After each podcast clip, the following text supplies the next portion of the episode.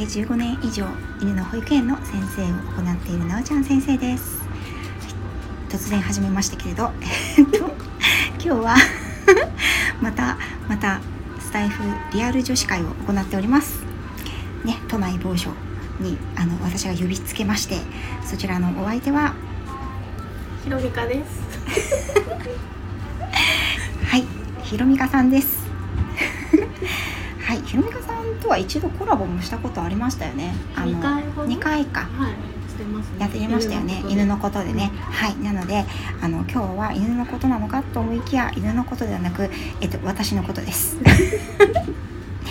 とひろみかさんの行っている、えっと、面白調創診断ですね。これワンちゃんのことについて私あの講座も受けさせていただきまして。ありがとうございます。そして、えっと、今日はですねその開発されたご本人でもあるひろみかさんにですね私の調創診断をしていただくということで なんともスペシャルなオファーをいただきましてはいぜひぜひということであの、ね、本当はなんかズームかなんかでやりましょうかっていう話をそうそうそう、そうです。そうそうそうしてたんですけどちょっとね私が今日都内に出る予定があったのでじゃあこの時間で空いてませんかっていうことでやっちゃえやっちゃえ。やっちゃえ。やっちゃえと思い立ったが吉日の人なので、はい、呼び出しをして今ランチを、ね、個室でランチをしながらお話をしているというはい。贅沢なね感じですね。そうですね。はい。えー、とそしたら早速始めていこうかと思うんですけれどもこれ何からしたらいいですか、まずですね、うん。えっとむしろ腸相診断っていうのがはい脳腸腸脳腸相関腸脳相関、で腸が感じると脳が何か信号を受け取ってとか脳が何か感じると腸が信号を受け取ってっていう相関関係にあるのを利用して、ん。今のお悩みとか、うんうんあと本来のうん。ご自身の性格とか、は性質タチとか、はい。そうそういうものがお腹に効くと分かっちゃうよっていうものなんですけど、うん。なのでこれを発展させていくと自分が今悩んでいることを解決していくことがお腹からできちゃうっていうちょっと画期的な診断です。ね、これあれですね、ひろみかさん自身もやってなんかすごいあのあそうそう自分も気づいてなかったことを気づけたっておっしゃってましたよね。そうですそうです、なんか、ね、繰り返してしまうなんでしょう。人との人間関係うんの、なんだろう。なんかねどうしてもこうなってしまうっていううん。パターンに陥ってしまうんだけれども、それを、まあ、そっちは聴診セラピーの方だったんだけども、それでダメダメ男にいつも引っかかっちゃうみたいなね。そうそうそうそういうパターン。いますよねそういう。そう、はい。そういうパターンをうん。探っていったら、うん。えー、と幼少期とかうん。に、中学校の先生に言われた一言が原因だったっていうところまでたどれたっていうね。ご自身の配信でもお話しされてましたよね。なんかあれを聞いてすごいなっていうふうに。思ってて。そうそういうのが、ん。今回は腸相診断なので、うん。うんと探るところまで、はい。診断ところ診断するところまでなんですけど、はい。うん、聴診セラピーになるとそれを解消していくっていうところができるので、あそうか。調創と聴診は違うんですね。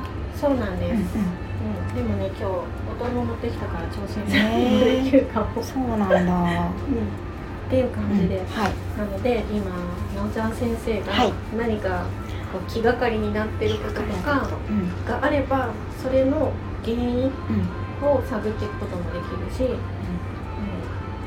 どうしてそう思っちゃうのかっていう自分。パターン化された自分の思考の癖みたいなものを探っていくっていうこともできるんですけど、あんまりね、あんまりないんですよねこういう性格というか 自分で認識してもしてる性格とほらうん。うん本当の自分はちょっと違ったりすることもうんあるっていうことじゃないですか、ね、今のところはそんなにはないんですよね。なんか多分すごくポジティブに生きてるうん人間なので。で1個あるとしたらなんかねあのすごく自分の中で悪い意味じゃなくてうんで他人は他人自分は自分っていううんうん区別がすごくあるんですよね。なんか自分軸がしっかりしてるって感じですよね。うん、多分あのそれは多分配信聞いてくださってる方はみんなそう思ってると思うんですけどぶれないぶれい。ない女いいなって思うのはあのなんだろうそのもしかしたら自分の本当の自分がちょっと違うとか、何か抑えてるでも自分が自覚してないようなことっていうのがあるんだったらうん。それをなんかこう気がついてみたいなっていう。確かにそうなんですよね。そうなんですあとこれって悩みにフォーカスしがちなんですけど、うんまあ、悩みあのそう、まあ、悩みにフォーカスするんだけれども例えば今叶えたい夢があるのに、こううまくこう一歩踏み出せないとか、うまくその夢に到達できないのはうん何か心理的ブロックがあったりとかするので、そういうのも探れたりとか。ああそれはあるかもしれない。海、うん、とかっていうのはねたまにある。と思いますあでもなんかいつもねこう自分の中に2つ相反するものがあるんですよ。はい。はい。ダラダラしたいとかうんうん。ももっと楽に生きたいとか、なんかもう何もしたくないとか、うんうんうん私そればっかり。なんかそういう考え方とうん。あれもやりたいこれも見たいっていうストップできないっていう人間とそれはねいろいろ見てもらってこうね両極端な人なんですって。えー、両極端な人間だっていうのは分かってるんですけど振り幅が。振り幅はね、うん、そういう、ね。じゃあ最初にはい。自分の性格を知っていきましょうか、はいこれはねフラット法って言ってはい。何も考えずにそのお悩みの内容とかを何も思わずにお腹に聞いていただくとうん。自分本来のどうやって触ると一番いいです今かお話しします、はいえっとねお腹緩めた方がいいので横になれるようだったら 今日今日すごいいいスペースなんですけどね。横になれるようだったら個横にな室ってでこれ店員さんがなんか運んできて横になってくなっちゃったのかしらって思われるかな。ちょっとじゃあ皆さん失礼してちょっと私横になりますねそう横になっていただいて、うん。まずおへその位置を確認してもらいたい。ですね。そうおへその位置わかりますか？はい。わかりますはい。そしたらお腹の力抜いた状態で、でお腹にまああのねお子さんがお腹にいた時に話しかけてたって経験あると思うので、そういった感じで私の性格ってどんな感じ？って教えてねっていう感じで語りかけるような。あのイメージでお腹を触りながらちょっとはいやっていただいてでそうするとお腹に硬いところとかちょっとジクジクするとか痛くなるとかなんかいろんな反応が出てくるのでその場所を教えてほしいんですね。はい私の性格ってどんな感じ？教えてくれる？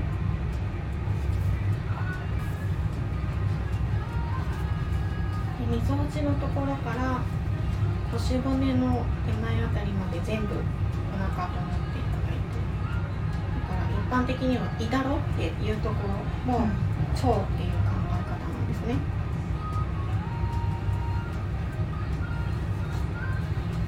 お腹が鳴ってます。そうなるっていうのも反応だったりするのちょ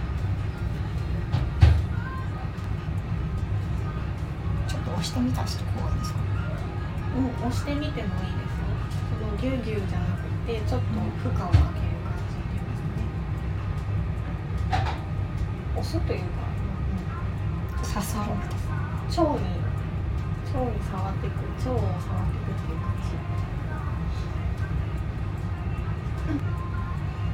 大体反応が3箇所ぐらいかなおはい。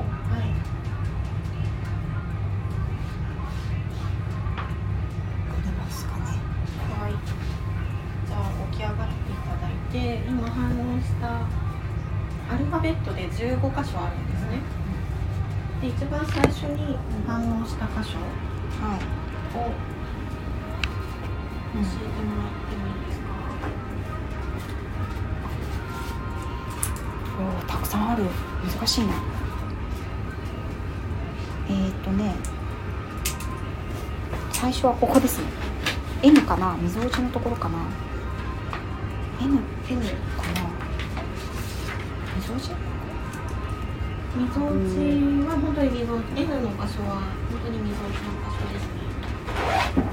みぞおちってどこだっけその人のここ？M はもうちょっとおへそとみぞおちの間あたりなので。ああじゃあこっちかな。どっちだろう。ぐるーっとここら辺ですねここ。M かな？そしたら。おへそどこですか？おへそここです。みぞおちが？みみぞおちって？目の本当に際のとこですね。ここだ。うん。そしたら N かな？N ですね。はい。はい。最初に聞いたとこか次どこ反応しました次がえー、とこれそうか反対ですよね。うん、自分にとって右側、左側にあみ右側左側。そうだよね。そうそうそう。えー、とね。難しいのどこだろうかな。なんかこの辺の。結果はどうしましょう。話どうしましょう話すの長くなるから後で。そうだね。そうしましょうか、じゃあ性格私の調創診断から見たはい結果をはい。お願いします、はい。うん。となおちゃん先生が一番最初に感じた場所がはい。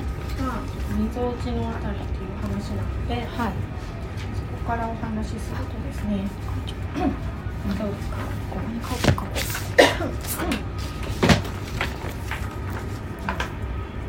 えーと N の場所ですね、うん。まずでここのキーワードとしては、ううん。緊張感とかプレッシャーとか神経質っていう言葉があるんですね、はい。で他人に対しての緊張感うん。とかを感じているっていうところ緊張を伴うストレスが溜まりやすい場所なので今現在もしかしたら、うん。そうした緊張感を伴うようなストレスを抱えているのかうん。っていうところがあったりとかあとはもともと緊張しやすかったりうん。とか、人前に出ると上がってしまうっていう性質の方なんかもここが反応したりしますね、うん。あとプレッシャーに弱い方とかも反応したりします、はい。例えばはその近い将来になんか大きな大会がある。は大切な、まあ、学生さんだったら受験を控えてるとか。い、うん。うん、なんかしそう今まさに緊張を強いられるような環境うん。に身を置かれている状況かもしれないですねっていうことですね。うん。うんあとは常に、うん。うんうん自分が苦手な人うん。がこう近しい人にいてその人から ちょっと緊張を強いられるような人間関係が続いているっていう場合にも反応してたりしま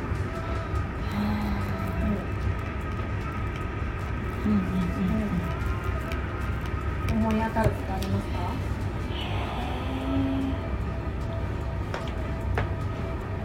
うんうんでも最近いい意味でのプレッシャーというか緊張感っていうのはあるんじゃないかなとは思ってますね。うんうん、あのー人前に出て緊張するかどうかっていうのはあんまり自分ではあんまり自覚してないんですけど、うんうんってしまうとかはないけど、例えばですね、うん。とまあなおちゃん先生の仕事してるから、はい。それを加味しているんですけど、うん例えばその飼い主さんに対してこういう言葉遣いしちゃったら誤解を招くからこう言っちゃいけないとかって言って常にこう自分にプレッシャーをかけてる。あうん、そういうそれはねあると思いますし、最近思いますあとやっぱり新しいお問い合わせとかもすごい増えてるので、ありがたい。ことに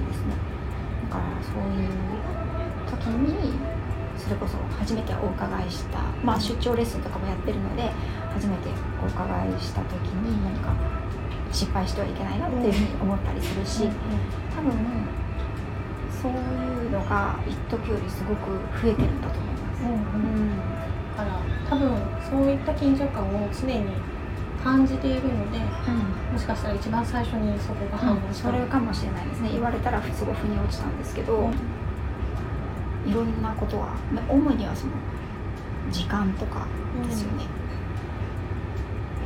あとそうですねそういうことをやり今までと違う感じでプレッシャーをかけながら自分でやらなきゃいけないので、この時間までにこれを終わらせてあれをやって、はい次はあれやってこれやってそれやってみたいな常にこうフル回転してる感じなので、うん。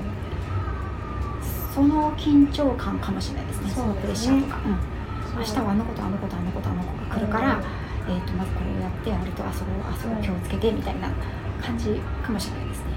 うん。うん。そうですね、うん。緊張感って特にそのいい緊張感ってあった方がいいんだけれども、やっぱりちょっと休ませる、ねうん。ちょっとリラックスする時間もあるといいのでもしかしたらそのお腹に「どう?」って聞いた時にそこを初めにこう「ここだよ」って示したっていうことはちょっと休もうよっていう。あ お腹からのかもしれない。なんかねそれはねすごい言われてると思う。うん、少し、全然休んでないので。うん。うん、なんかゆっくり空を眺めてみましょうとか。一切ないな最近みたいな、ねなんか緊張ばっかりだとやっぱり体って、うんか常に攻撃態勢みたいな形になっちゃうのでちょっとだけ疲れてるんじゃないってうんお腹が腸がねそうだからのメッセージかなとは思いますね。だから、まあ、緊張は緊張でいいんだけれども、うん。うん少しこうリラックスして意識をこう飛ばしてあまり緊張を感じないような環境下にあえていくとか、そういうこともあってもいいのかなって思いますね。はい、はい。うん、すごいわ。すごります。はいそこに多分通ずると思うんですけど、うんうん。あのお腹の右下あたり、うん。おへその右下あたりって言ってたじゃないですか。ここがですね、やっぱりキーワードとしては自己犠牲とか他者を優先してしまうとか、うん申し訳なさ、無力感っていうキーワードがあるんですね。はい。はい。なので多分今自分のことに時間を使えてないことが多いので、うんうん。それに対してあのいろいろこう反応があるのかなっていうところかな、セラピストさんとかが反応しやすかったりとか看護師さんとか、うんうん常にその人のために何かをするお仕事の人っていうのはここが反応しやすいんですよ、うん。だから何か困ってる人を手助けするみたいなお仕事をしてる人って自分がそういう仕事をしているから助けられなかった時に自分を責めちゃうんですよね。うんうん。なのでここが反応します申し訳ないっていう気持ちを持ってしまうんですよね、うん自分ができなかったっていうふうに罪悪感を抱きがちなんですけど、だから自己犠牲的な感情やトラウマが溜まってしまいがちな場所になりますね。うんだから言い換えるとここが反応した人っていうのはとても心の優しい方。えー、そうなんだ。なります。はい2回聞いて2回ともこの2つは反応してましたからね。そう。だから多分自分のためばっかりにあ、うん。自分のためじゃなく他者を優先してうん。緊張感とかそういったお疲れを感じてるんじゃないってお腹がね言ってるんじゃないかなとそう思いますね。あでもすごいこれすごいこのそう。今のすごい腑に落ちて。自分なんかねここはねえっ、とそのマネーブロックがかかってるのは、うん。そこが一番やっぱりうん。うんその自分が払うことよりも自分がう受け取る？そう。だからねちょっと自己犠牲なんですよ。そうなんですね。そうだからそれを見てあこういうことかと思ってそう。字面だけ見た時に自己犠牲してないけどなと思ったんだけど。そうそう。そうなんです。だから多分そうとそういうのがネックになっていて自己犠牲しなければならないみたいに、自分をちょっと追い込んじゃっているかもしれないですね、あなんか動いてる動いてる。うん、そう。だからそれがポコポコしてますポコポコ。ストレスになっていると思いますね。ポコポコはどこですか？その K のとこですね。ここですねうん、うん。すごい言ってるんだと思う今。ポコポコしてる。反対側はしてないですね。うん、そうなんです。そうすごい訴えてると思います。ね。自分自身の本当の深層心理としては、そうじゃないんだっていう。うん。うんえー、そうなんだ。私自己犠牲をしてたんですね。それは気がつかなかったな、そう。でもなんかそう好きなことをやらせていただいてるんだから、多少辛かろうとうん。きつかろうと安かろうとそこは我慢をしなくてはいけないっていうのはうんすごい思っていたことですよね。でもなんかねその何とかしなければいけないっていうのが例えば自分で作ったブロックもあまり良くなかったりもするんですけど、うん。他者から作られたブロックをそういったなんていうんですかこうしなきゃいけないよって他者から作られたもののイメージというかその中にいるとやっぱり自分って違うんですよね、そうじゃないと思いたいから、そこで相反する気持ちが生まれてストレスになってやがてトラウマになっていっちゃうっていうところがあるので、やっぱり解消してあげた方がうん。良かったりするんですよね。そうじゃない。うんお腹は多分言ってると思うので今ポコポコしてるっていうことを非常に強く訴えられてるのかなと思います。ね、うん。いやー面白い。そうか。やっぱりそこだったんですね。他反応しました？経はい。ということで今日はひろみかさんに腸相診断をしていただきました。これはとても不思議な体験でですね自分のお腹に効くということを私はあの自分自身ではね初めて体感をしました。でねえーと、自分のお腹をこんなに細かくあの触ったことがないかもしれない。っていうふうに思うぐらいあのじっくりじっくり自分の体の声を聞くっていうことをできた時間を不思議と思うとともにそこから自分が普段意識していなかったことや、ね、あの自分では気が付かなかった自分の性格とか考え方の癖とかっていうことにあの気が付くことができて本当に有意義な時間となりました。なかなかね、人に言われただけでは、こう飲み込むことがね、あなたってこうよねって言われても、なかなかこう自分で、え、私はそうじゃないわよっていうふうに思うことがあるとしても、自分のね、お腹が答えてくれてることなので なんかね、これはもう紛れもない自分自身なんだていうことをね、あの、自覚できて、あの、何かちょっとね、一歩踏み出せそうな気がした2021年のね、もうすぐ年末になりますね。はい。えっ、ー、と、もしね、自分も自分の知らない自分の声を聞いてみたい。ね、お腹に自分のことを聞いてみたいって思う方は、ぜひ、ひろみかさんのページに、あの、リンク先を載せておきますので、飛んでいただければと思います。長々とありがとうございました。それでは、失礼いたします。